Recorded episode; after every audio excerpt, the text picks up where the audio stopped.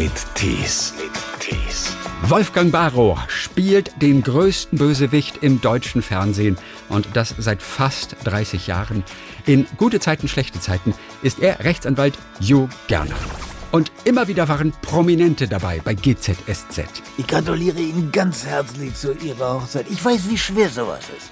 Aber es gab auch andere Rollen für Wolfgang Barrow, aber gerade am Anfang war es nicht immer leicht. Da spielte ich einen homosexuellen Modeschöpfer und ich bekam nur Angebote als äh, Homosexueller, als Modeschöpfer oder als homosexueller Modeschöpfer. Und auch als Sänger kam er mal ganz groß raus. Aber nicht doch, ich war Porsche, hast du sicher schon gesehen. Er ist einer von den vielen, die vor meiner Haustür stehen. Aber den ganz großen Triumph, den hat jemand verhindert. Blöderweise haben die uns äh, einen, einen Künstlernamen aufs Auge gedrückt, Dr. G. Punkt und der Übertriebene. Über sein Leben als Bösewicht der Nation und was sonst noch am Rande seines Lebens passiert ist, darüber hat er jetzt geschrieben in Immer wieder Gerner. Hallo nach Berlin. Hallo. So, der größte Bösewicht des deutschen Fernsehens. Oder war es am Ende doch Else Kling aus der Lindenstraße? Also ich glaube nicht, dass Frau Kling da so böse war wie der Joe Gerner. Ich glaube, da hat der schon einiges, äh, hat sie übertrumpft in seinen Fiesigkeiten.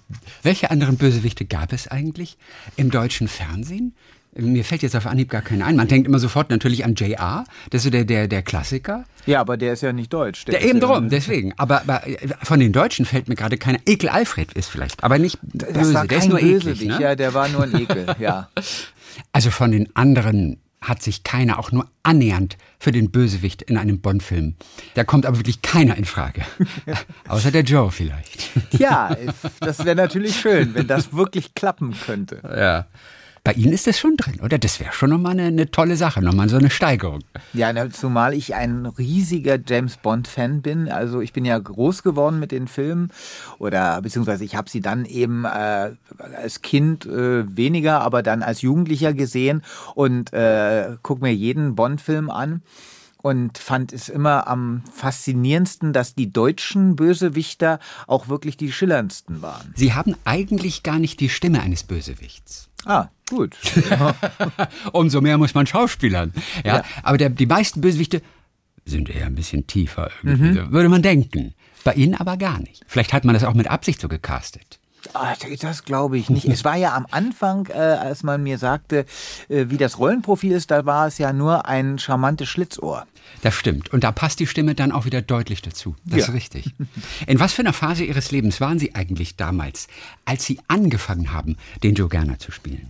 Ja, ich war gerade in einer Phase, wo ich, äh, wo es so langsam anfing, äh, für mich wirklich ernst zu werden, wo ich, ich hatte gerade einen Sechsteiler fürs ZDF gedreht, Durchreise, die Geschichte einer Firma, äh, die Geschichte einer jüdischen Firma von 1931 bis 91. Und das war, äh, kurz vorher hatte ich mit äh, Dieter Haller von die Didi-Show gemacht und ich bekam so langsam Angebote in eine Richtung, wo ich dachte, ach ja, Mensch, das, äh, jetzt fängt es langsam an, dass ich auch eine kleine Fernsehkarriere mache. Mhm, mhm. Allerdings, nach der Durchreise war das insofern problematisch, da spielte ich einen homosexuellen Modeschöpfer und ich bekam nur Angebote als äh, Homosexueller, als Modeschöpfer oder als homosexueller Modeschöpfer. Und da dachte ich, ach nee, das muss ja nur nicht sein. Und dann äh, kam eben dieses Angebot, auch den Dr. Gerner zu spielen, was ich am Anfang gar nicht machen wollte, weil die Sendung war noch recht dilettantisch am Anfang. Da waren gut aussehende Models, die da alle mitspielten, aber die waren mit Talent nicht so sehr gesegnet. Ja. Und, aber auf aber Ihre Agentin hat das nicht interessiert. Ne? Nee, die wollte, die, dass sie dahin geht. Die wollte natürlich, die wollte ja auch Geld verdienen und die äh, hat mich da hingeschickt und, und dann hat sie natürlich mit dem Argument äh, mich gekriegt, dass sie sagte, du hast noch nicht so viel Fernseherfahrung. Ja. Mensch, da kannst du dann doch, bleib zwei Monate da und da riechst du ein bisschen rein und das war das eine Argument und das andere Argument war natürlich auch, dass diese Rolle ja äh, genau das Gegenteil von, von dem Naumännchen war. Also der war chauvinistisch, das war ein, ein, ein Frauenliebhaber und so weiter. Äh, da konnte ich dann wieder eine andere Seite von Wolfgang Barrow zeigen und deswegen habe ich gesagt, gut, mache ich's. Oder haben Sie die Rolle nur gekriegt wegen Ihrer Schuhgröße? ja, am Anfang war es, der, der Produzent hat dann gleich zu mir gesagt, äh, ja, die Schuhe haben wir schon, wir brauchen nur jemanden, der da reinpasst. Kann schon sein. Welche Schuhgröße war es? 42. 42 und es passte also. Ja. Wer täglich vor einer Kamera steht für eine solche Serie wie GZSZ, der muss natürlich auch obwohl es einfach toll ist, einfach jeden Tag als Schauspieler Geld verdienen zu können, der muss trotzdem auf viele andere Dinge verzichten. Wie oft haben Sie sich überlegt, ob jetzt vielleicht doch Schluss ist, weil andere Projekte sich anbieten und es ja doch noch mal schön wäre, etwas anderes zu machen? Ähm, eigentlich sehr wenig, sehr äh, selten, sehr selten, weil es war eigentlich immer so, dass äh, die Projekte, wenn ich große Projekte vorhatte, wie zum Beispiel ähm, der, der, als mir der ähm, Dieter Hallervorden die Rolle des Charlie Chaplin mhm. in seinem Theater angeboten hat, das war natürlich eine große Herausforderung. Äh, Proben, das war die Hauptrolle und und und und und äh, Theater war immer so ein bisschen problematisch, weil man eben die Proben hat und zusätzlich dabei dann noch noch drehen muss und so weiter. Ähm, Deswegen hat das manchmal nicht so geklappt. Und auch bei Dieter Hallervorn, der mich schon öfter mal angefragt hatte, klappte das nicht. Aber als ich dann hörte, wen ich spielen sollte, nämlich den Charlie Chaplin, da ja. dachte ich, also das muss ich spielen. Also das kriegst du nur einmal in deinem Leben angeboten und mhm. das und dann habe ich mit der Produktion gesprochen und die haben das dann auch möglich gemacht. Also ich wurde reduziert und es ist auch so wirklich, dass wenn andere Projekte äh, ins, ins, Haus stehen, ja. dass ich dann zur Produktion hingehen kann und sagen kann, Leute, wie, wie können wir das machen? Und dann werde ich eben in der Serie produziert, äh, reduziert und dadurch ist es dann möglich, dass ich das äh, ja. machen werde. Also es, es äh, jetzt war hat Dieter hat hat mich gestern auch schon wieder angerufen und äh, wollte mich wieder für eine für eine Theaterrolle haben und die werde ich auch wahrscheinlich in so so auch machen dann. Das ist ja ein Berserker, oder? Der Dieter Hallervorden. Der das ist ja wie eine Maschine, oder? Der hört auch nie auf. Ja, also ich finde das bewundernswert. Ich war ja zu seinem Geburtstag, seinem 85. Geburtstag und da äh, zu diesem Geburtstag hat er dann auch noch die Premiere gehabt von einem Stück, wo er Gott spielt, Gottes mhm. äh, Lebenslauf, wo ich dachte, Wahnsinn, da steht der Mann auf der Bühne und er, er hat demnächst auch ich glaube auch für das ZDF oder für die ARD, da bin ich nicht so genau, äh, da, da dreht er eine Serie, ja. wo er die Hauptrolle spielt. Also es ist wirklich ein deswegen denke ich also, wenn, wenn ich mit 85 auch so fit bin wie, mhm. wie Dieter Hallervorden, dann habe ich noch sehr viel schöne Jahre vor mir. Ja. Also Sie haben viel mit Dieter Hallervorden zu tun gehabt. Was ist so das Erlebnis, das Sie besonders nahe gebracht hat, Sie beiden? Na, wir haben ja Tournee zusammen gemacht. Mhm. Wir hatten ja die Didi-Show gemacht äh, und äh, dann hatte Dieter, also die ist ja dadurch entstanden, die Sache, wir hatten bei der Didi-Show sowohl äh, Sketche, die praktisch gefilmt worden sind, ja. aber es gab auch einen, einen Part da drin, wo wir vor richtigem Publikum Sketche gespielt haben. Das wurde dann zwar auch abgefilmt und in diese Sendung gebracht, aber Dieter wollte das natürlich vorher proben. Er wollte mhm. sehen, wie kommen die Sketche an und dass wir da auch schon eine Routine drin haben, damit wir dann nicht so wirklich unvorbereitet in diese mhm. Sendung gehen. Und äh, deswegen haben wir es in seinen Wühlmäusen, in seinem Theater, haben wir dann dies, dieses Sketche gemacht. Und äh, da war es dann so, dass äh, Dieter nicht die Möglichkeit hatte, alle Sketche zu spielen, weil er so viele Umzüge hatte, so viele Masken hatte, mhm. dass er dann mir einige Sketche abgegeben hat, die ich dann, wo ich dann der Protagonist war. Mhm.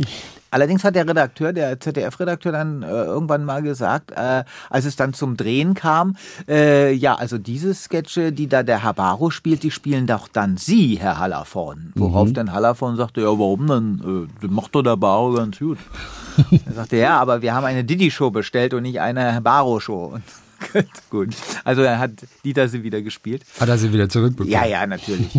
Und äh, aber es war schon immer so, dass, dass Dieter, glaube ich, was das angeht, was äh, meine Fähigkeiten angeht, äh, mich sehr geschätzt hat. Und äh, sonst hätte er mir auch nicht den Charlie Chaplin angeboten. Er hatte auch, äh, ich habe auch meine Bedenken geäußert, als er mir die Rolle angeboten hat. Da habe ich gesagt, Mensch, du, ich bin doch eigentlich viel zu alt für den Chaplin, wenn mhm. das Leben, der junge Chaplin, äh, es fängt ja wirklich damit an, dass der, der, der Junge, der, der 21-jährige Chaplin da auf der Bühne steht. Und er sagte Dieter zu mir, na, also wenn jemand den spielen kann, dann bist du das. Und das Alter ist wurscht, das mag keiner. Außerdem ist es Theater. Genau. Außerdem Im, ist im es Theater, Theater. geht alles. Richtig. also da, äh, da, da hat sich da schon so eine Freundschaft entwickelt zwischen uns beiden. Und er schätzt mich eben und ich schätze ihn auch wirklich. Er ist ein hervorragender mhm. und Herr Kollege und, und sehr akribisch in seiner Arbeit der macht alles. Also das, es, es war auch so, äh, eine, eine, Geschichte war auch ganz nett. Ähm, wir haben Chaplin gespielt und da ähm, gab es einen Kollegen, der spielte fünf Rollen in diesem ja. Stück. Und der ist ganz kurzzeitig krank geworden und da hat dann unsere Regieassistentin bei Dieter angerufen und hat gesagt, Herr Hallervorn, es, es sieht so aus, dass wir wahrscheinlich die Vorstellungen am Wochenende ausfallen lassen müssen, weil der Kollege krank ist. Mhm. Und da sagte er, was, wieso, kommt da nicht in Frage, dann spielt das eben. Und so war es dann auch. so Tourneetheater, das ist ja körperlich wahnsinnig anstrengend, wenn man fast jeden Abend irgendwo anders ist und immer wieder einpacken, auspacken und dann in die Stadthalle. Wie sehr geht man sich auch tatsächlich unter den Kollegen auch mal auf den Sack nach vier Wochen? Also, äh, diese Erfahrung habe ich auch nicht gemacht. Mhm, also, dass man sich auf die, äh, auf den, auf den Sack geht. Äh, man, wir sind ja immer im Tourenbus zusammengefahren und als ich mit Dieter auf Tournee war, da war ein anderes Thema gerade angesagt, nämlich äh, der Fall der Mauer. Denn äh, das war genau 89, wo, wo es darum ging, äh, dass die beiden deutschen Staaten wieder zusammenkommen. Ja. Und wir waren die ganze Zeit nur damit beschäftigt, die Radioberichte zu hören oder im Fernsehen zu schauen, wie sieht's aus. Und als es dann soweit war, der berühmte Tag, da saß ich, saßen wir in Wuppertal. Oh Gott, schlimmer geht's ja nicht. Weiter weg kann man ja fast nicht sein. Man ja. will einfach nur in Berlin sein und eigentlich genau. vor Ort das alles miterleben und dümpelt in der Provinz rum. Ja, ja. Äh, politisches Kabarett, da sind Sie auch zu Hause, auch auf den kleinen Bühnen. Da haben einige Kollegen, als sie dann angefangen haben, doch diese Rolle anzunehmen in GZSZ, als du gerne, da haben einige Kollegen die Nase gerümpft. Na, so Daily Soap hier.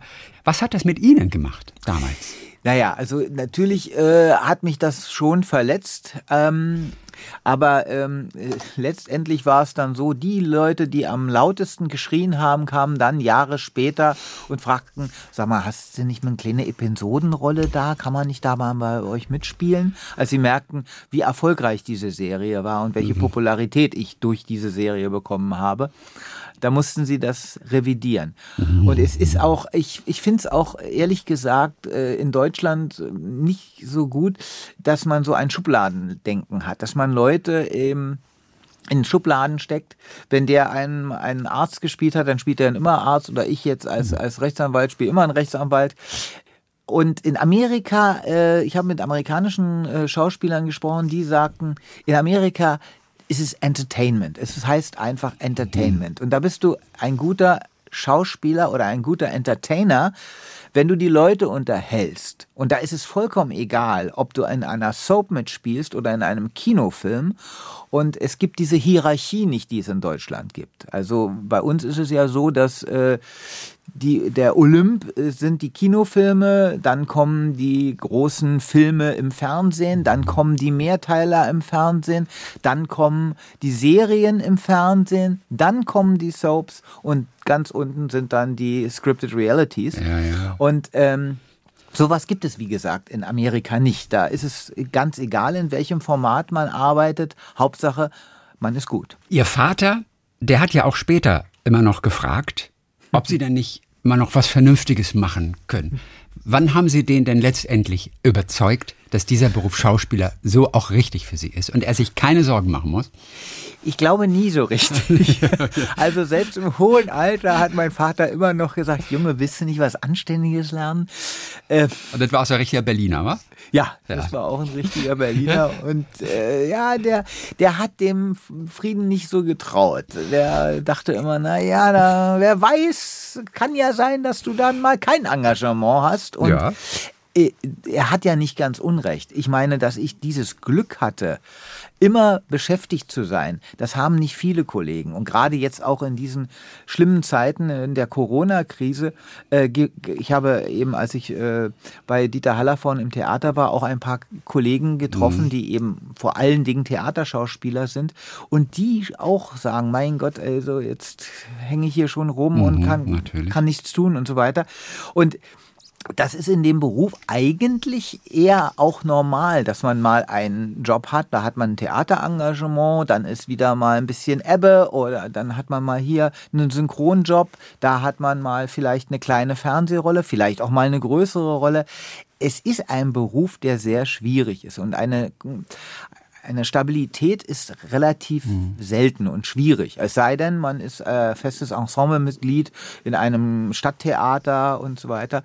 Ähm, aber ansonsten ist das schon mhm. schwierig. Das hören wir ja auch immer wieder, wie sehr auch, sage ich mal, die unbekannteren Schauspieler vor allem auch darben, aber durchaus auch manchmal Schauspieler, die wir kennen und sogar oft im Fernsehen sehen, aber dann haben sie ja eben nicht so viele Drehtage. Genau. Das heißt, wer auch heute noch diesen Job machen möchte, und das sind ja immer noch viele, der muss einfach dafür brennen und dem muss vieles egal sein. War das bei Ihnen genauso von Anfang an? Ja, also ich habe für den Job gebrannt. Hm. Und das Schöne ist ja an diesem Job, äh, dass ich mir äh, immer wieder sage, ich habe so viele Möglichkeiten in diesem Job zu arbeiten. Es gibt eben nicht nur den Fernsehschauspieler oder den Kinoschauspieler.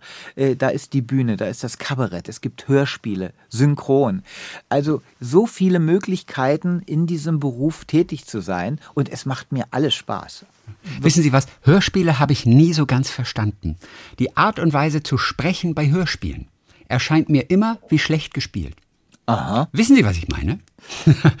also vor einer Kamera, wenn vielleicht auch noch mehr der Körper und die Mimik und sowas im Spiel sind, dann hat es für mich oft etwas Überzeugenderes als das ist auch ein bisschen wie Synchronsprechen. Wenn man mal die Augen zumacht und Synchronsprecher hört, dann klingt es einfach nur albern. Es klingt nicht authentisch, es klingt nicht echt. Ist ja auch eine eigene Kunstform. Und bei Hörspielen geht es mir manchmal genauso. Ich weiß nicht, was Sie wollten. Wenn Sie so vor der ja, Kamera sprechen würden, dann würde der Regisseur sagen, stopp, Moment, bitte nicht, bitte, bitte etwas überzeugender. Wir hatten, wir hatten ehrlich gesagt auch in, in den 28 Jahren gute Zeiten, schlechte Zeiten hatten wir auch oftmals Synchronsprecher, die dann genauso gesprochen Oder? haben. Und das hat mit Schauspiel ja nichts mehr zu tun. Nee, das nicht. Und was haben Sie dann mit denen gemacht? Die waren nie besonders lange da dann wahrscheinlich. Ja, ja, ja also kleine waren, Zeit. Das waren dann Episodenrollen nur. Ja. Das Psychologiestudium, das Sie angefangen haben, das war dann für den Vater einfach noch ein bisschen so zur Beruhigung? Genau. Einfach mal, man kann ja mal machen. Da gibt der Herr Ruhe. Ja. Erstmal. Das hat, das, äh, es war einfach, dass er, äh, dass ich sagen konnte, ich habe was gemacht. Aber ich habe es ja dann abgebrochen, weil ähm, das war einfach zu stressig. Ich äh, bekam dann ein Theaterengagement, während ich noch auf der Schauspielschule war. Und ähm, dann habe ich also bin ich morgens früh äh, auf die Uni gegangen und äh, danach dann zur Schauspielschule und abends dann noch Theater. Und das war dann irgendwann, da ich dachte, nee, also irgendwas muss ich jetzt äh, an den Nagel hängen. Und da war dann das Psychologiestudium das, was ich an den Nagel gehängt habe. Nee, mir ist schon klar, dass es der Beruf des Schauspielers sein musste, denn ihr erstes Casting das war ja auch gleich das Schönste. Ja, das stimmt. Also so ein Casting hatte ich dann im Laufe meiner Karriere nicht mehr, dass äh, ich da äh, mit jungen Mädchen ähm, eine Liebesszene spielen musste. Und das in einer Zeit noch, wo man sich einfach nur wünscht, eine Freundin zu haben. Genau. Mädchen sind das Allerwichtigste. Und dann kommt das Angebot für ein Casting. Und davor hatten Sie ja noch nichts gemacht, ne? Nee, ich das war ja wirklich Schüler, ganz frisch. Genau. Ich war Schüler an, hab, am Gymnasium. Ja, und dann hat der Sender Freies Berlin damals junge Männer und Frauen gesucht, Jungs und Mädchen, die äh, für einen Fernsehfilm vom Sender Freies Berlin vor der Kamera, vor der Kamera stehen. Ja, und da habe ich mich mit meinem äh, Schulfreund Christian beworben, habe gesagt, Mensch, gehen wir mal hin, gucken wir mal, was das ist. Ja, und dann äh, gab es eben diese Szene, wo wir, äh, muss ich, musste ich mit diesem Mädchen ein bisschen flirten und dann am Schluss war ein wunderschöner Kuss. Und das habe ich natürlich ausgenutzt. Ich wollte damals eine Freundin haben und das waren auch sehr hübsche Mädchen, mit denen ich da rumgeknutscht habe. Und das habe ich aus vollen Zügen genossen. Und anscheinend bin ich so überzeugend gewesen bei diesen Liebesszenen, dass ich die Rolle dann bekommen habe. Sie sind aber auch ein Glückskind. es ist Ihnen aber auch wirklich alles in den Schoß gefallen im Leben. Nicht wirklich. Naja, ja. nicht musste, wirklich. Musste auch einiges dafür machen. So, zurück zu gute Zeiten, äh, schlechte Zeiten. Also, ich weiß, dass der Cognac äh, von äh, Joe Gerner, dass der natürlich nicht echt ist. Mhm. Aber bei dem Sekt, der da getrunken wird, da bin ich mir jetzt nicht mehr ganz so sicher. Sie beschreiben im Buch auch eine Szene, da musste sehr viel Sekt getrunken werden, bis eine Szene im Kasten war. Und danach war die Stimmung gut, aber, ne? Die Stimmung war hervorragend. Was war denn da los? Da, ja, wir haben normalerweise, wenn wir Szenen mit Alkohol drehen, da ist natürlich, entweder ist das so ein, ein gerade beim Sekt oder beim äh, Wein, äh, sind das äh, Produkte, die eben kein Alkohol enthalten. Also so, so ein Kindersekt oder sowas. Ja, weil das wäre sonst äh, nicht machbar. Äh, und äh, in dem Fall war es so, dass wir, äh, wir mussten diese Flasche während der Szene öffnen und dann einschenken. Und äh, das haben wir ein paar Mal gemacht und dann gab es keinen alkoholfreien Sekt mehr. Und dann, äh, um die Szene dann aber trotzdem in den Kasten zu kriegen, bekamen wir dann eine Flasche mit echtem Sekt. Und äh, da, die haben wir dann auch ein paar Mal gedreht, diese Szene, und äh, dann wurde die Stimmung immer lockerer. Oh. Aber Alkoholprobleme Probleme gab es ja nicht hinter den Kulissen. Denn es ist ja auch, es gibt ja kaum einen Beruf, in dem man wirklich also permanent unter Anspannung steht, in dem Alkohol nicht irgendwann doch eine Lösung zu sein scheint. Das habe ich erlebt bei einigen Kollegen. Äh, jetzt nicht unbedingt bei gute Zeiten, schlechte Zeiten, Ja. da nicht. Aber, äh, gerade auch im Theater habe ich das Öfteren erlebt, dass Kollegen da äh, Problem haben und äh, dann wird nach der Vorstellung erst richtig äh, losgelegt. Manchmal auch schon während der Vorstellung.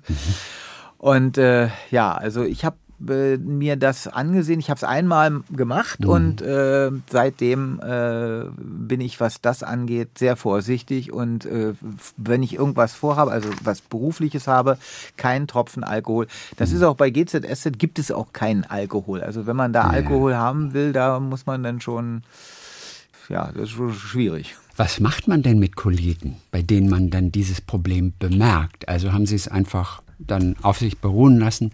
Haben Sie versucht, mal mit dem oder der Kollegin auch mal zu sprechen dann? Was macht man? Man, man hat das Gefühl, man muss irgendwas machen. Also ich habe das äh, bei Kollegen erlebt, die allerdings schon einen Namen hatten. Also einen richtig guten und großen Namen. Und ich habe es beobachtet, das Problem, habe es aber nicht angesprochen. Und es war dann äh, so, dass man den Kollegen das auch nicht unbedingt angemerkt hat. Also man hat es eher dann gemerkt, wenn sie keinen Alkohol getrunken haben. Das ist natürlich auch ein Problem, aber äh, ja, Sie haben sich dann ganz im Sinne des Produkts verhalten. genau. Manchmal macht man ja etwas in dem Drehbuch, zu dem man jetzt nicht unbedingt Lust hat. Also ich weiß, die fieseste Sache, die der Joe Gerner jemals gemacht hat, seine eigene Tochter nämlich zu entführen. Das ist ein Handlungsstrang, den sie nicht besonders mochten. Ja. Aber man muss sicherlich nicht alles spielen, was einem nicht gefällt. Wie oft haben Sie die Hand gehoben und haben gesagt, Leute, können wir hier ein bisschen was ändern? Ach, das, das passiert. Geht das überhaupt? Ja, ja, natürlich geht das. Das passiert eigentlich fast, ähm, fast jede Woche, Okay. kann man sagen. Also, dass da irgendwie ähm, auch Dialoge nicht so geschrieben sind, dass man sagt, das würde gerne so sagen oder äh, dass man da was ändern kann. Oder auch, äh, also, äh, dass man einen ganzen Strang ändert, kommt relativ selten vor, ist aber auch schon vorgekommen, dass ich dann gesagt habe, nee, also das, so geht das nicht, das können wir so nicht drehen. Und äh, da haben aber unsere Produzenten immer offene Ohren und sagen, ja klar, du bist der Einzige, der diese Figur wirklich von ja, von klein auf kann man so nicht sagen, aber Ja, vom Anfang an kennt Ja. und weiß, wie der reagieren würde in bestimmten Situationen.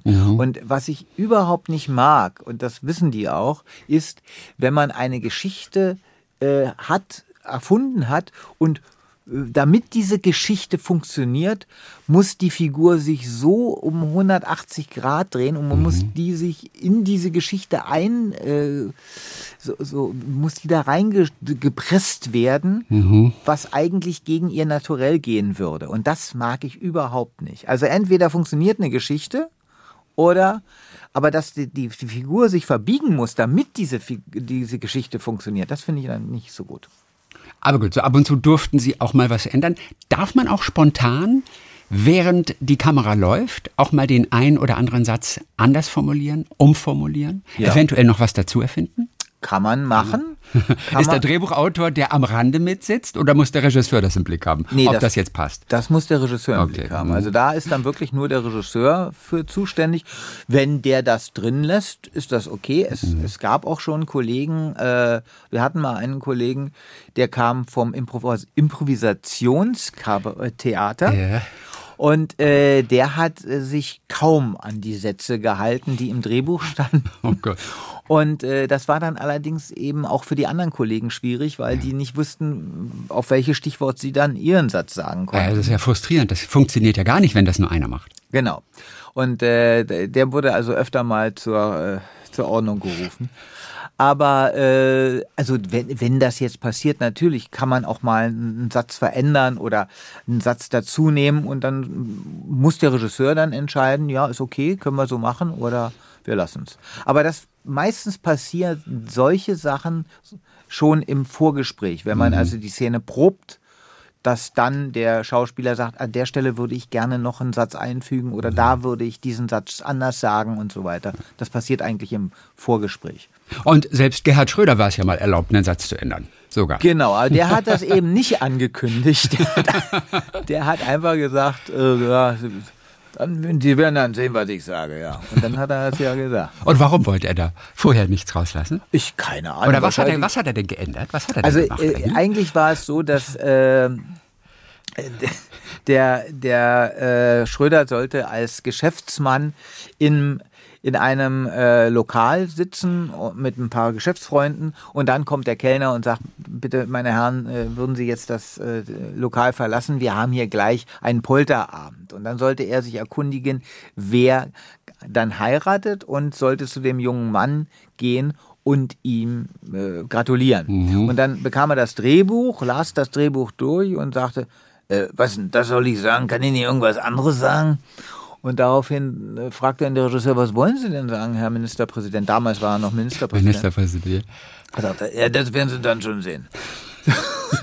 da war der Regisseur etwas irritiert und hilflos, aber er traute sich natürlich nicht, dem Ministerpräsidenten irgendwie was vorzuschreiben.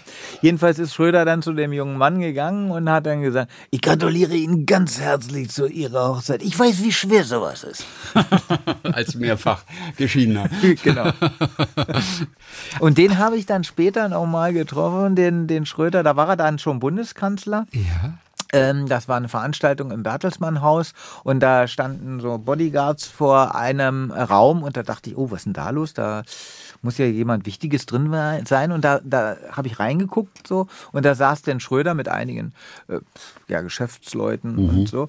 Und äh, dann sah er mich und winkte mich dann zu sich und dann äh, sagte er, ja, kommen Sie mal her. Sagen Sie mal, Sie spielen doch da in der Serie den bösen Anwalt.